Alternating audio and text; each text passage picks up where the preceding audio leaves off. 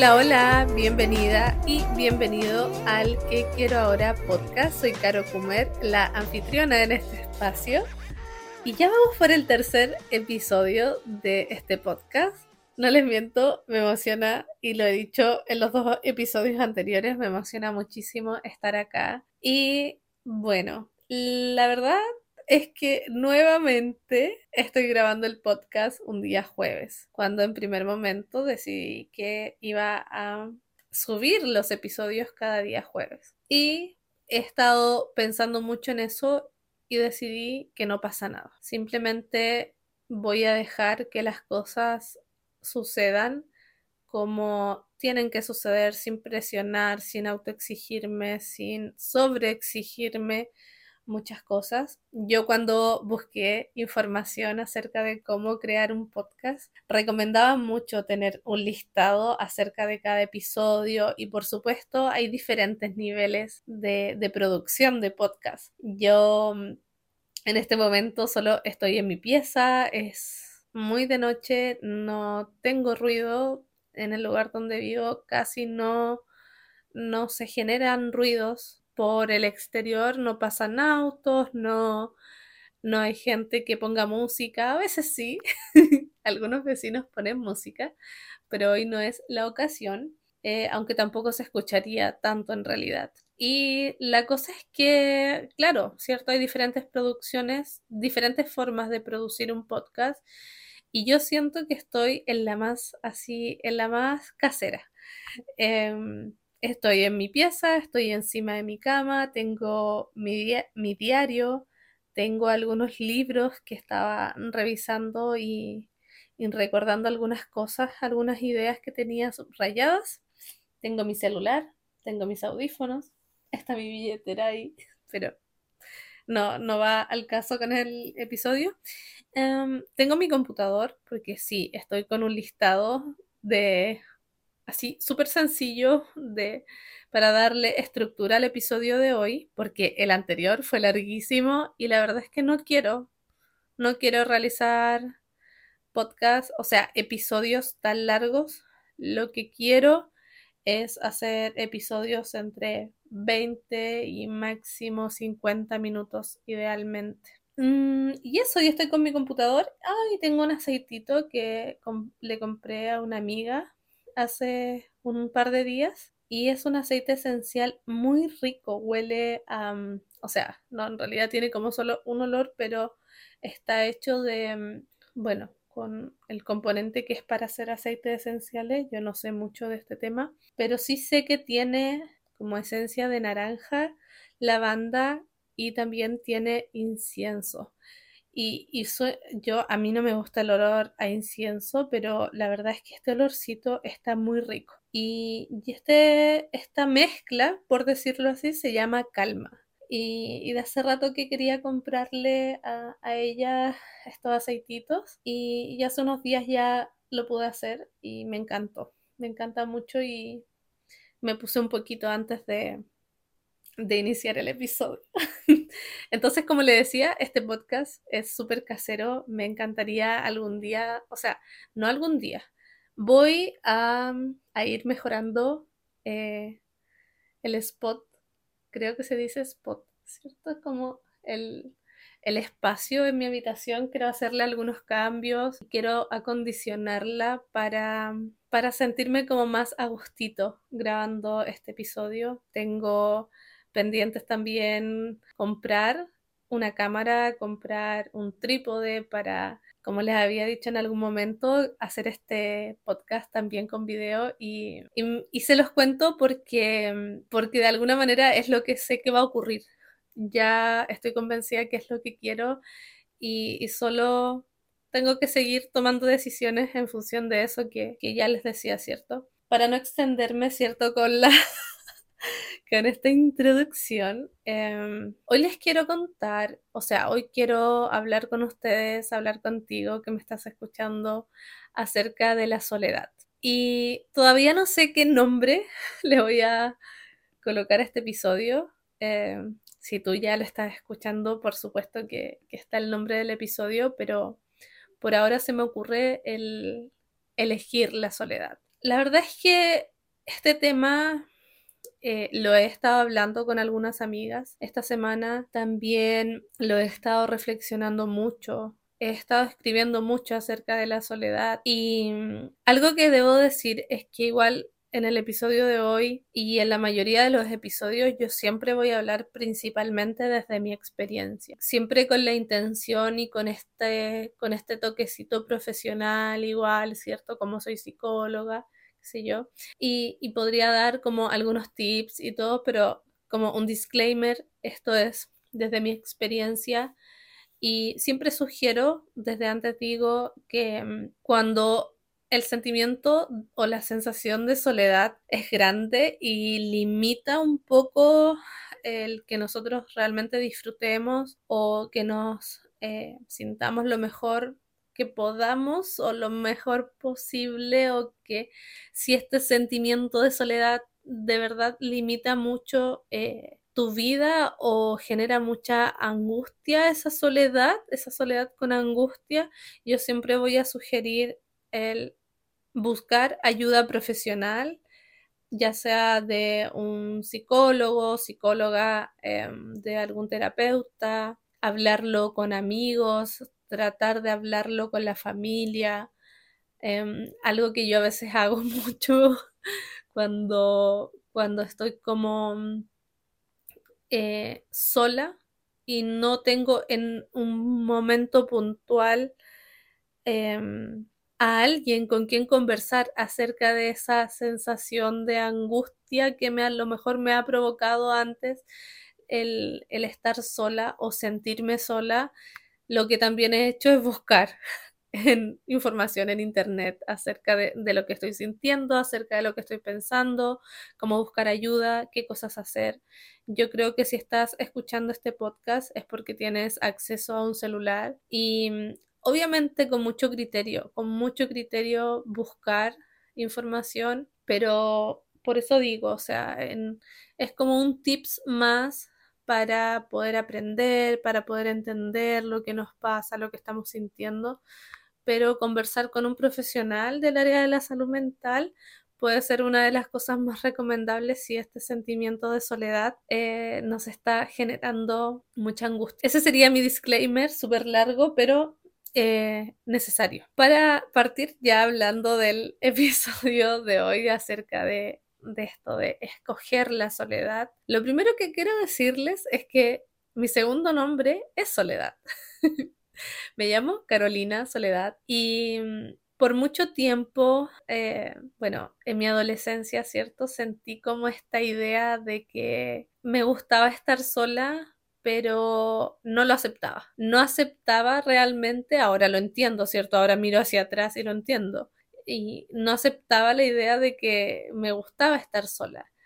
Y no lo aceptaba porque precisamente a las personas de mi alrededor no les parecía como, no sé si adecuado es la palabra, pero les parecía extraño que yo quisiera pasar tanto tiempo sola. A mí me gustaba ir sola a la biblioteca, me gustaba ir sola a, no sé, a comer o a veces por, por el lugar donde estudiaba, el liceo donde estudiaba, el colegio. Yo a veces caminaba sola, me gustaba, en los recreos no me gustaba mucho estar con grupos de gente muy grande, no, no me sentía cómoda. A mí me gustaba estar sola.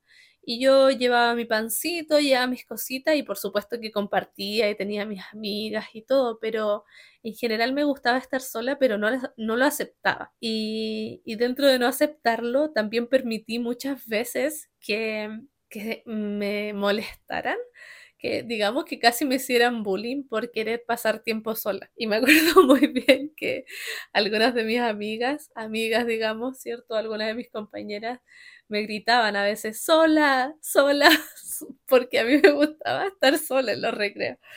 Y, y ahora me río, pero sí me afectaba, me afectaba y yo creo que, que todos tenemos, por supuesto, cosas que nos han afectado en, en nuestra adolescencia y, y, ahora, ya que soy más adulta, puedo hablarlo con, con más tranquilidad o con más, no sé, eh, seguridad, tal vez, pero esa es como también una mini introducción a por qué, eh, se me hace como fácil hablar de este tema y por qué vamos a hablar acerca de escoger la soledad y de también sentirnos como eh, a gusto cuando queremos realmente estar solos. Vamos a convenir que hay seguramente muchos eh, libros y muchos planteamientos acerca de la soledad, pero yo les, para hacerlo súper simple, busqué en internet, busqué definición de soledad, me apareció la Real Academia Española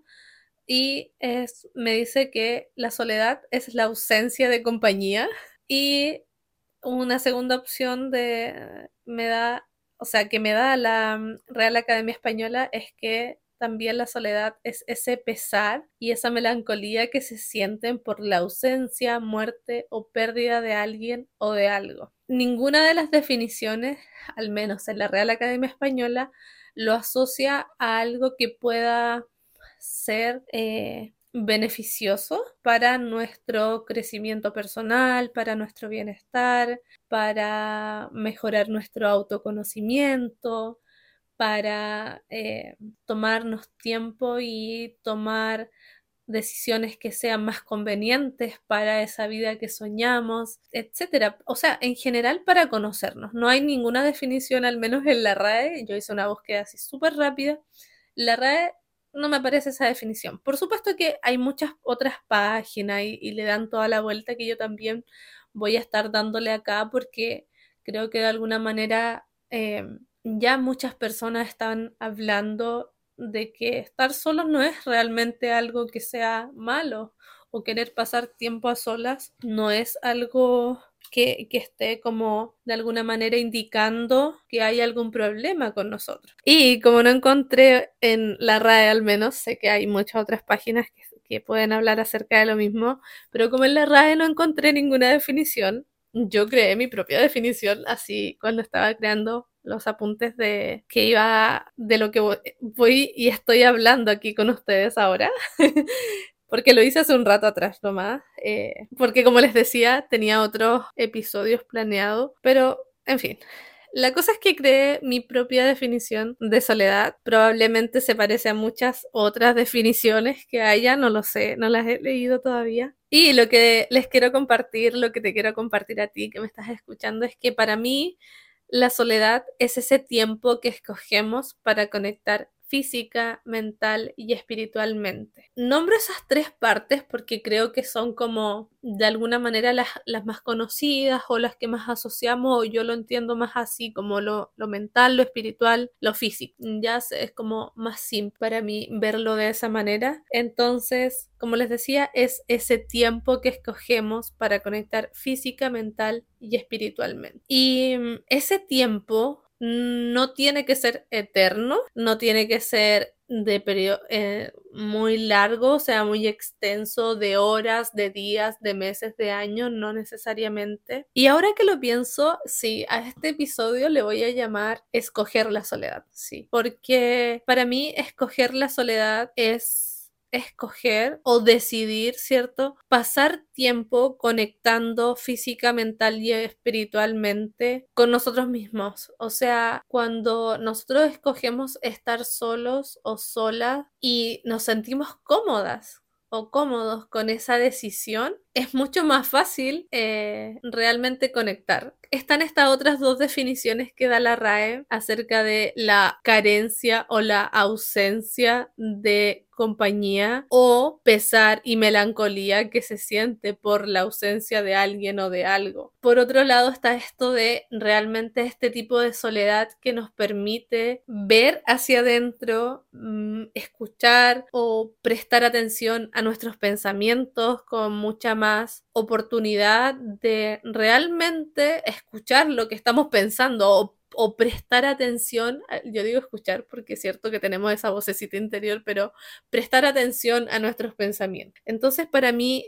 eh, la soledad no necesariamente es algo que podemos clasificar como malo, ni extraño, ni nada de eso que, que me decían en mi adolescencia Y, claro que sí ocurre, y claro que sí hay momentos en los que nos vamos a sentir así, vamos a sentir esa, angustia o esa falta de compañía, pero también está esta otra posibilidad eh, de ver la soledad como, como eso, una oportunidad para conectar. Cuando yo decidí dejar de ver la soledad como algo negativo, como algo, solamente como algo negativo y empecé a darle todo este giro que ya les acabo de mencionar, me empecé a reconciliar con muchas partes de mí y con muchas decisiones que tenía que, estar, que tenía que tomar y con muchas decisiones que continuamente también estoy tomando respecto a mi vida familiar, respecto a mi vida con mis amigas, con, con mi vida profesional, etc. Cuando me reconcilié con, con esta idea o cuando incorporé esta nueva idea acerca o esta nueva definición de soledad, eh, me pude reconciliar con la soledad, me reconcilié con la soledad, la vi como algo que puede ser, puede tener diferentes caras por decirlo de esa manera. Y como les decía, creo que redundé en la idea, pero me reconcilié con la sol cuando me reconcilié con la soledad y le di esta nueva definición, me empecé a reconciliar con la idea de tomar mejores decisiones para, para mi vida en general. Y por supuesto que me mandó barradas todavía, pero creo que es parte de, de, de lo que es ser la experiencia humana. Y la cosa es que una idea que les quería compartir o como un ejemplo que les quería compartir acerca de, de la soledad tiene que ver con la idea de que yo soy mamá. Yo tengo solamente un hijo y cuando él estaba chiquitito, muchas personas me decían, ¿y el hermanito para cuándo? No, es que va a crecer, si no tiene eh, más hermanos, va a crecer solo, eso le va a afectar, le va a causar daño, se va a sentir muy solito el resto de su vida. Yo, por, yo por mi parte, eh, por parte de mi mamá, al menos no tengo más hermanos. Y en general en el mundo me queda solo un hermano y ni siquiera vive en Chile. Y es un hermano solamente por parte de papá y solo lo conozco así por fotos y he hablado algunas veces, muy pocas veces con él. Tampoco es que tengamos una relación de cercanía, entonces no, de alguna manera no cuenta.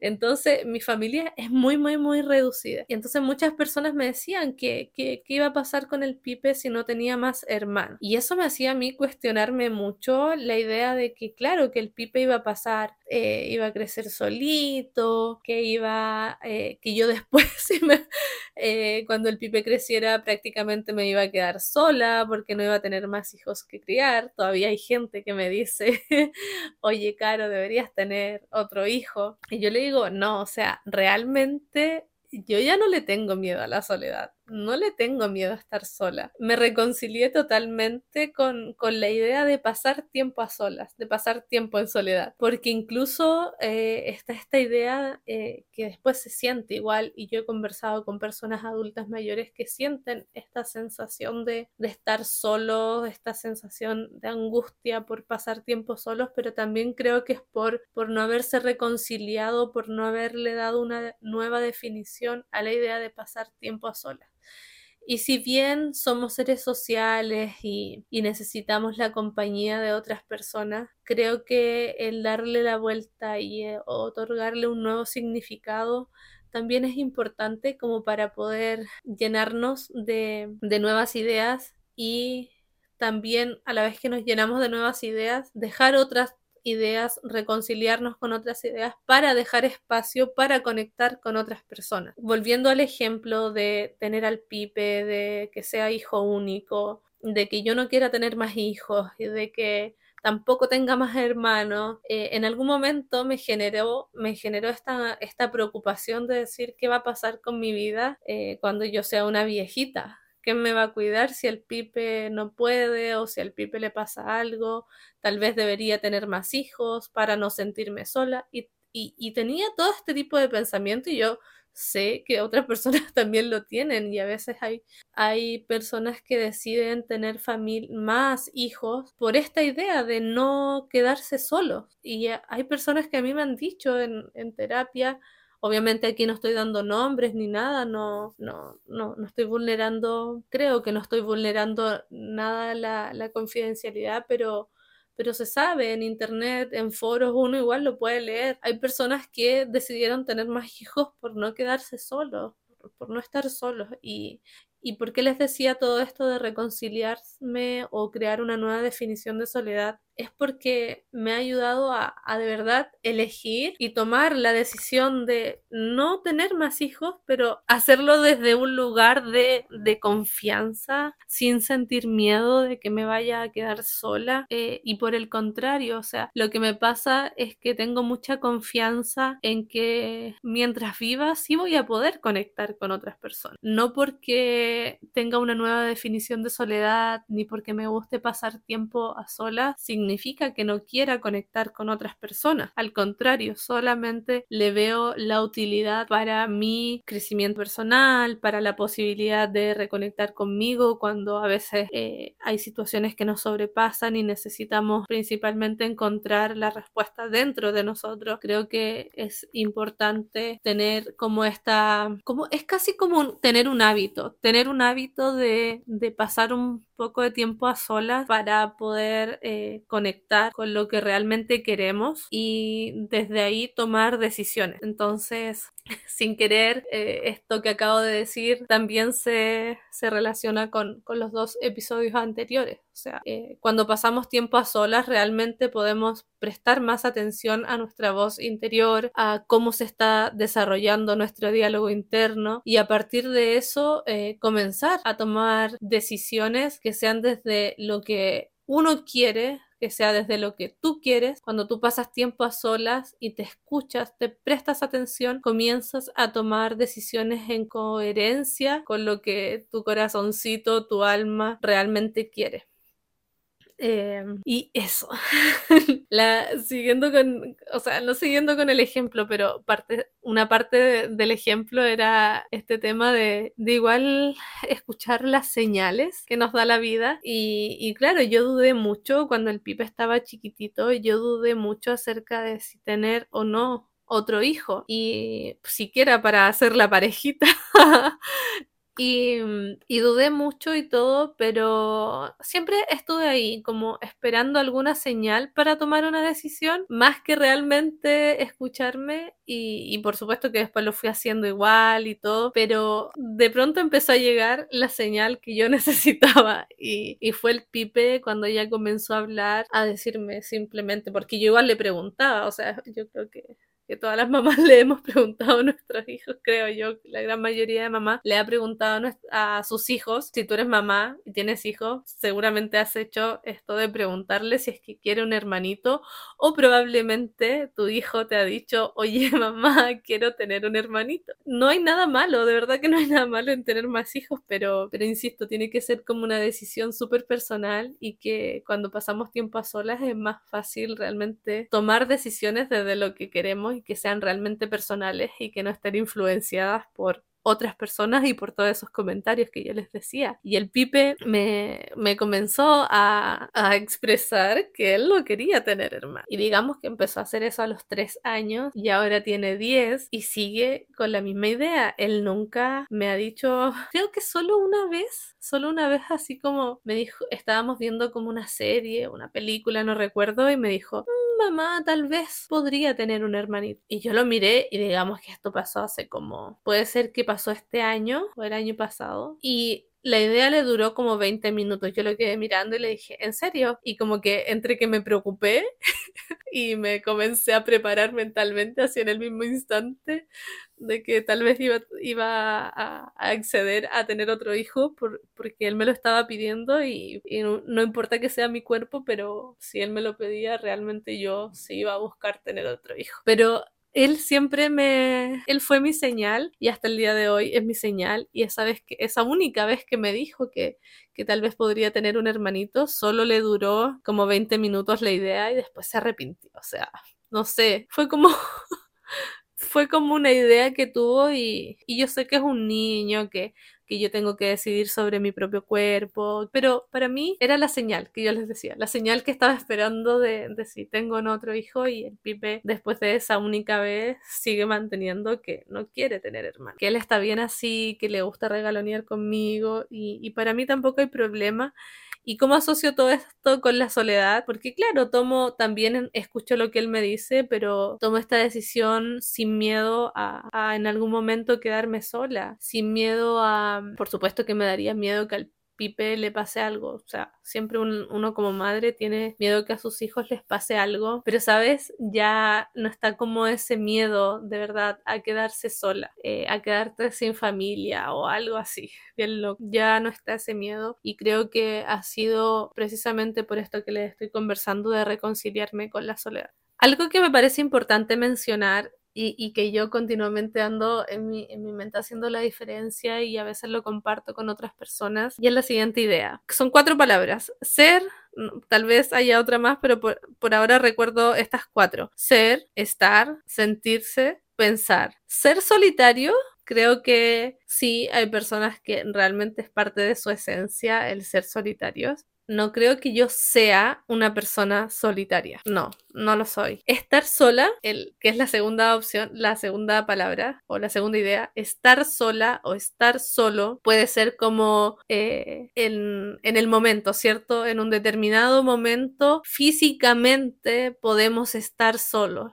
tenemos esta ausencia de compañía y es más bien asociado a una acción, no es algo de nuestra como esencia, estar solo o estar sola. Em, sentirse es como tener esta, esta sensación de angustia. ¿Se acuerdan que les decía esto de la definición de la resta? Esta sensación de, de, angustia, de sentirse solo, de sentirse en soledad y prestar demasiada atención a esa angustia sería como el sentirse en soledad. El pensar que estamos en soledad, creo que nos conecta más con esta idea de que tal vez es una decisión propia, una decisión de escoger estar solos o estar en soledad. Creo que cuando lo pensamos también es más fácil poder distinguir eh, si realmente estamos o no solos. No sé si me explico, pero cuando pensamos que estamos solos o solas, podemos evaluar, podemos hacer este, este trabajo cognitivo de evaluar si realmente eh, estamos solos o no. No sé si me explico, o sea, yo les dije que esto no iba a ser eh, tan técnico ni nada, yo eh, soy psicóloga y todo, pero no, y puedo explicar cosas, pero tampoco, también hay algunas ideas que se me confunden y algunas de estas ideas que yo les digo son cosas que se me van ocurriendo en este momento, entonces tampoco es que que todo aquí venga preparado porque si viniera preparado probablemente les podría dar una clase sobre algo, pero, pero no es la idea. El punto es que están esas cuatro opciones, ser, estar, sentirse, pensar. Pensar si estamos solo o no, pensar nos lleva como más bien a hacer esta evaluación, a evaluar si somos personas solitarias, si estamos solos o si nos estamos sintiendo solos. ¿Y por qué tomo especial interés en la última opción de pensar sobre la soledad, de pensar sobre estas otras tres opciones, porque nos lleva, el pensar nos va a llevar a tomar una decisión, ¿cierto? A tomar de forma más consciente alguna decisión sobre lo que sea que tengamos que hacer o queramos hacer. Entonces, si pensamos que nos estamos sintiendo solos y pensamos que eso nos está generando angustia, tenemos que tomar alguna decisión para eh, sentirnos mejor, para evaluar qué es lo que vamos a hacer respecto a tener esa sensación de angustia porque nos sentimos solos o solas. Cuando pensamos también sobre si estamos solos o no, claro, podemos evaluar de qué manera eh, podemos tener más compañía, pensar qué tan adecuado sería buscar compañía. Y también pensar sobre si somos personas solitarias o no somos personas solitarias. Si pensamos sobre eso, también el pensar sobre lo que nosotros realmente somos nos ayuda como nuevamente a tomar mejores decisiones, a, a llevar a cabo acciones que, se alineen a eso que nosotros somos. Seguramente en otro episodio eh, reorganizo más esas ideas y se las comparto más ordenaditas, más tal vez estructuradas, más organizadas. Y ya para finalizar este episodio, para que no se haga tan largo como les decía, y como el, como el episodio 2, que fue más de una hora, creo que los beneficios de tener una mejor relación con la soledad o resignificar eso, resignificar la soledad, nos permite sostener todos nuestros sueños, eso sería como lo primero, pero no, no lo primero porque tenga un orden de importancia, pero es lo que me, me voy pensando. Entonces, resignificar la soledad me permite como sostener mis sueños, que sería lo primero, manejar asertivamente los conflictos. Cuando nosotros pasamos tiempo a solas, ¿se acuerda que les dije hace un momento atrás? que si pasamos tiempo a solas, podemos reconectar con lo que realmente queremos, lo que realmente somos y así eh, tener más autoconocimiento y en la medida que aumentamos nuestro autoconocimiento tomamos mejores decisiones y manejamos, por consecuencia, manejamos más asertivamente los conflictos. El tercer beneficio es que comenzamos cuando resignificamos la soledad, apreciamos profundamente la vida. Creo que va de la mano el hecho de resignificar la soledad con apreciar la vida o tener una, una, relación armoniosa con la idea de estar solos o de pasar tiempo a solas y todo nos permite apreciar también mucho más la vida. Y la vida en general, la vida está compuesta de muchas cosas, de, de lo que nos gusta hacer, de nuestros hobbies, ¿cierto? De pasar tiempo con personas y todo, pero en la medida que nosotros pasamos tiempo a solas, también comenzamos a apreciar, nos comenzamos a dar más cuenta de muchas cosas, comenzamos a aumentar nuestra sensibilidad y todo eso lleva a apreciar más la vida que tenemos finalmente, ¿cierto? Y por último, creo que una de las cosas que, que, que se asociaba un poco con, el ejemplo que les daba de que el Pipe no quiere tener más hermanos, yo no quiero tener más hijos, etc. Pero, pero también con lo que le pasa a muchas personas y es que cuando resignificamos la soledad, también lo que hacemos por consecuencia es transformar nuestra relación con la muerte. Dejamos de temerle tanto a la idea de morir, a la idea de qué va a pasar eh, con nosotros, con nuestra familia, con nuestros hijos. Y por supuesto que uno tiene que tomar como acción, ¿cierto? Para mm, prevenir ciertas cosas, tomar acción para dejar como organizada la vida en caso de que algo nos ocurra, preocuparnos, no preocuparnos, ocuparnos de, de llevar a cabo acciones que que dejen organizada la vida eh, para las personas que nosotros queremos, que nos llega a pasar algo. Entonces, cuando, como les decía, también el resignificar nuestra relación con la soledad ayuda a mejorar nuestra relación con la muerte. Todo viene de la manito, al final, todo viene de la manito. Y creo que ya se los había dicho, pero les quiero compartir, te quiero compartir a ti que estás escuchando, que te has quedado casi hasta el final de este episodio escuchando, te quiero compartir algunas preguntas que se me ocurrieron hace un momento atrás. Si esto se escucha fluido es porque corté una parte de silencio, pero me tomé unos como dos minutos para elaborar algunas preguntas que se empezaron como a asociar a lo que les hablé durante este rato o a las ideas que que me fueron surgiendo este rato. Preguntas que te quiero compartir son las siguientes. Ya sea que las puedas escribir en tu diario, si es que tienes un diario, en tu journal, eh, puedes escribirla en el celular, en el blog de notas, si tienes un grupo de WhatsApp contigo misma. o si se las quieres incluso compartir a alguien más, también lo puedes hacer a través del chat de WhatsApp y poder tal, vez compartir estas preguntas que, que pueden como eh, incentivar una reflexión acerca de la soledad. La primera pregunta que me encantaría que puedas hacerte es, ¿qué es para mí la soledad?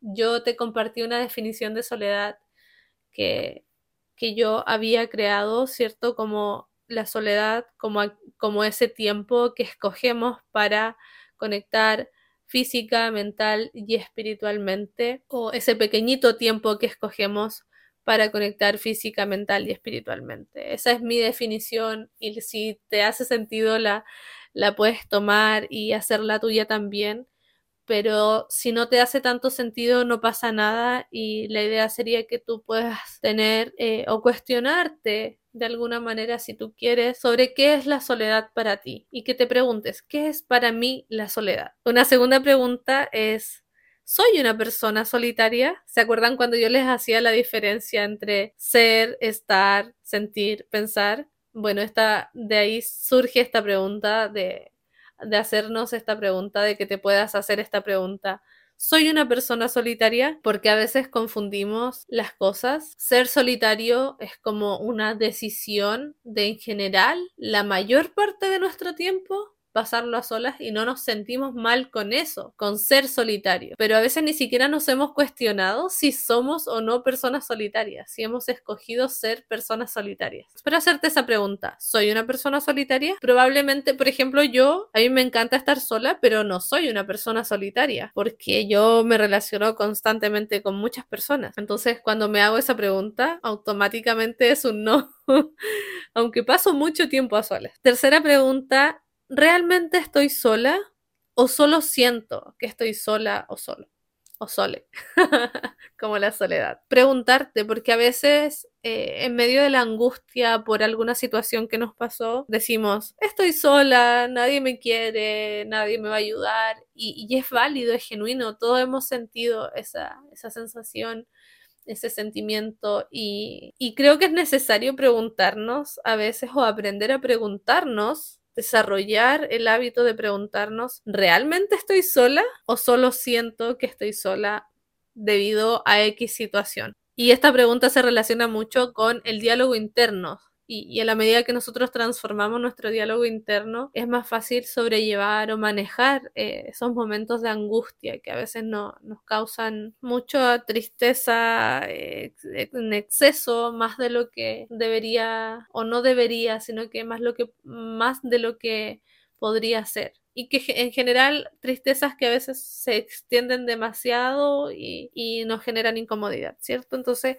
hacernos esa pregunta, ¿realmente estoy sola o solo siento que estoy sola? Relacionado con la pregunta anterior, pero ampliándola un poquito más, ¿en qué áreas, o sea, compartirte que te preguntes, ¿en qué áreas de mi vida me siento sola? Y complementando esa pregunta, ¿cómo puedo mejorar o resignificar este sentimiento? Y es verdad que hay cierto que hay áreas de nuestra vida en las que sí estamos solas. No nos sentimos solas tal vez, pero estamos solas. Por ejemplo, yo estoy soltera, o sea, respecto a una relación de pareja, estoy soltera, estoy sola, pero yo no me siento sola, ¿ok? Es como, no me siento sola en eh, respecto a una relación de pareja. En algún momento estando sola, soltera, me sentía sola. Sentía respecto a las relaciones de pareja, sentía como esa sensación de soledad que genera angustia. Ahora ya no la siento. Y precisamente fue por hacerme todas estas preguntas,